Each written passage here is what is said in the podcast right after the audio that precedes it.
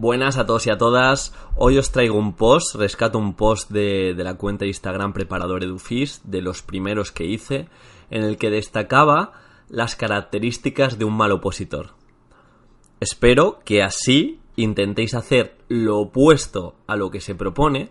Va un poco en línea a los perfiles de opositor que destacamos, pero estos son características y hábitos mucho más concretos que suelen hacer estos opositores durante el proceso y luego, inevitablemente, el día del examen esto se ve traducido.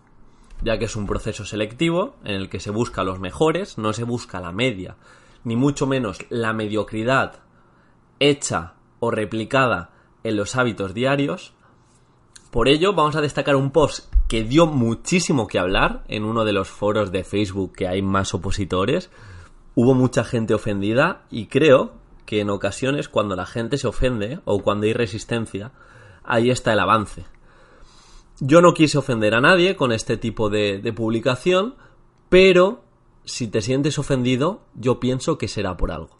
Está claro que es un proceso injusto, que el sistema en muchas ocasiones no, no aboga por una enseñanza de calidad, pero es que luchamos todos con las mismas condiciones y podemos afrontarlo quejándonos, maldiciendo o por otro lado intentando hacer lo mejor que sabemos y de la mejor manera posible para llegar a en las mejores condiciones que nosotros controlamos el día del examen.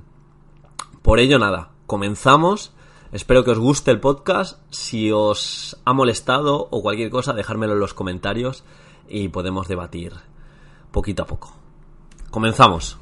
La primera característica yo creo que va un poco en línea de la vaguería o de la mala interpretación del no tengo tiempo. Porque una oposición ya os aseguro que no es esto. Pero este tipo de opositores lo quiere todo hecho y resuelto.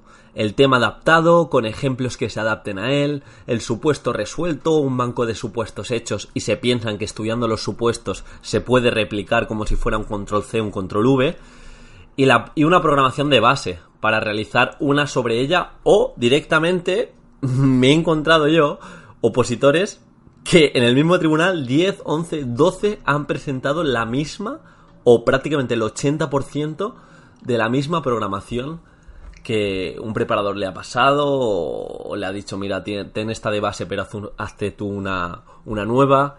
En fin, replican el material que entregas, no innovan nada y luego se esperan sorprender a un tribunal que ha escuchado más de 100 horas, 200 horas de, de oposición estudian como si de una Biblia se, tratase, que se pudiera replicar, que simplemente fuera un examen tipo test, pero esto no es una oposición, no sé, de, de justicia, que es simplemente memorizar y, y, pegar, simplemente no, tienen un trabajo y unas horas de estudio que son incomparables, pero, pero me entendéis. Huid de esto, de quererlo todo hecho y resuelto, porque un opositor reactivo va a ser muy complicado que destaquen en unas oposiciones. Mientras que un opositor proactivo se puede adaptar mucho más a la oposición y puede de esta manera destacar. El segundo punto y la segunda característica que comporta a los opositores que lo están haciendo mal es que abusan de introducciones, conclusiones y piñones fijos tipo o comodines tipo que meten continuamente en todos los supuestos y temas el tribunal busca una serie de condiciones en un opositor que la primera de ellas es dista, a ver si me sale distinción. Que aportes cosas distintas que individualices tu tema que individualices tu supuesto. Si haces piñones fijos si siempre la misma introducción siempre la misma conclusión que no tenga nada que ver con lo que se te pide va a ser muy complicado dar ese toque diferenciador en el proceso que tanto se busca. Está bien tener una base de introducción y de conclusión que empodere nuestra asignatura, que la diferencie del resto. Está bien, pero dentro de esa siempre hemos de matizar en pos de lo que se nos pida. Si se nos pide X en el supuesto algo de aprendizaje cooperativo, podemos tener una introducción que destaque nuestra asignatura, la importancia de nuestra asignatura, pero dos, tres líneas que hablé sobre el aprendizaje cooperativo, sobre la cooperación. La tercera característica es el estatismo frente a la innovación. Estamos en unos tiempos que en los últimos 5 o 10 años ha habido más cambio y más evolución que en los últimos 50. Y esto no para, esto es una rueda que cada vez hay más innovación, cada vez hay más información y por lo tanto debemos de formarnos, innovar, indagar en la red. No puede llegar un opositor que no se forma, que no busca en la red y que presente los mismos juegos, actividades y metodologías de los años 80-70 y esperar algo distinto. Te has de reciclar, pero no reciclarte para cobrar el sexenio y el trienio que se te pide, sino reciclarte para aplicar aquello que aprendes y de una manera, otra vez, la famosa palabra proactiva para poder interpretar aquello que te llega y aplicarlo en las distintas partes de la oposición y sobre todo si ya estás ejerciendo en tu vida docente.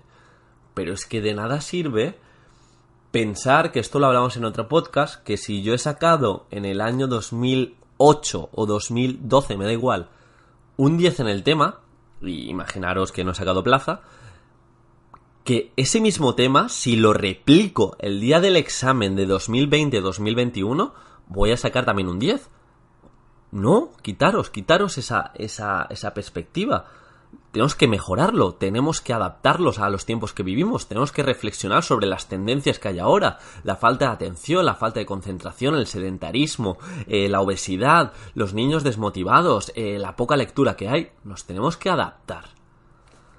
Otro punto, otra característica, el mítico opositor que no practica situaciones reales de exámenes qué pesado eres con las situaciones reales de exámenes, pero es de lo más importante y lo que menos, lo que menos se pone atención cuando eres opositor. No se puede rechazar realizar simulacros, porque lo que no mides no se puede mejorar.